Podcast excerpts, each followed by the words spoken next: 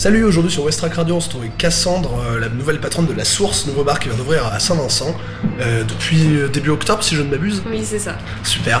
Est-ce que tu peux nous parler un peu de la carte, de ce que tu sers dans ce bar, euh, de ce qu'on peut y manger potentiellement? Alors, euh, pour le moment, on n'a pas encore fini les travaux de la cuisine, mais on propose déjà du snacking le soir avec des assiettes de tapas, donc avec des tapenades faites maison, on a du vegan, du végétarien et de la charcuterie.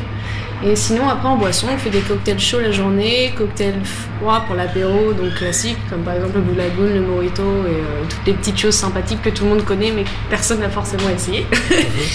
Et puis, euh, puis voilà, c'est juste un petit bar de quartier avec, on, on espère, une ambiance plutôt sophistiquée et cool. Vous avez des petits projets d'animation euh, Euh, ouais, clairement, en fait, on essaye euh, d'animer surtout le dimanche. Mhm. Donc, on fait des petits mix euh, de vinyle avec euh, bah, Eric, je pense que vous le connaissez un petit peu. Eric électrique, c'est Par exemple. Oui, c'est ça. Donc, euh, après aussi, on fait de la soupe. euh, on compte faire des petits plateaux euh, de fondue en, dans l'hi- en hiver pour le snacking le midi, etc. Mhm. Donc, ouais, après aussi faire des- peut-être des regroupements artistiques. Donc, Mhm. tu sais, des petits ateliers. alors, juste des trucs pour donner de la vie au quartier, quoi. Ouais, yes. Vous êtes ouvert en journée? Ah oui, on est ouvert à partir de 8h30, 9h le matin et on ferme, je, je dirais, vers 23h minuit tous les soirs, à part le lundi. Donc on peut venir prendre son café? Oui, clairement. Cappuccino, latte, on fait tout. Super. c'est quoi vos projets sur le long terme Euh, bah, sur le long terme, c'est surtout euh, développer euh, la clientèle du quartier. En fait, Mhm. on veut surtout avoir un- une ambiance de jour, donc du café, euh, quelque chose de chaleureux, dans lequel les gens peuvent venir se poser, être tranquilles, ou même juste se faire des amis, c'est con, on est fait un bar. hein.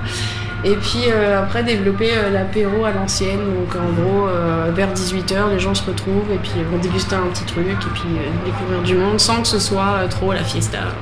C'est important ce côté bar d'habitué.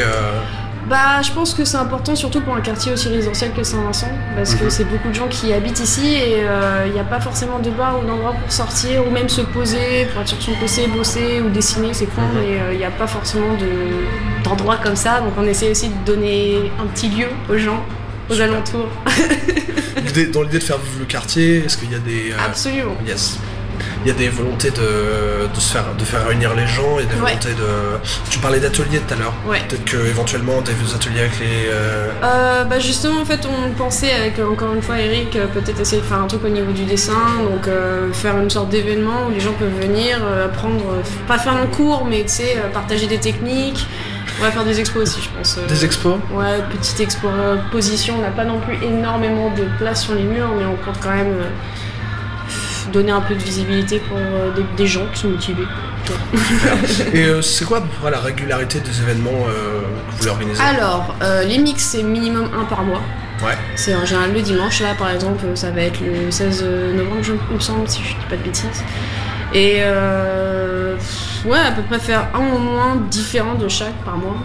Ça Mhm. peut être intéressant, surtout bah, dans un mois, t'as quand même 4 dimanches, donc t'as l'opportunité de faire 4 trucs différents. Et puis même en semaine, après, faire peut-être aussi des petits marchés, enfin tu sais, des vide dressing, des petites brocantes, euh, parce que ma mère est à mort dans la brocante, et elle adore euh, les vide-greniers, etc. Et elle a beaucoup d'amis qui traînent là-dedans, donc peut-être faire aussi des, des étalages où les gens peuvent venir et puis euh, broder un petit peu, trouver des fringues, des vinyles, des trucs comme ça. Eh ben c'est super. Merci. Merci Cassandre d'avoir répondu à nos questions pour Estrac Radio et puis on se dit une prochaine fois et très vite à la Ça source. marche, merci beaucoup.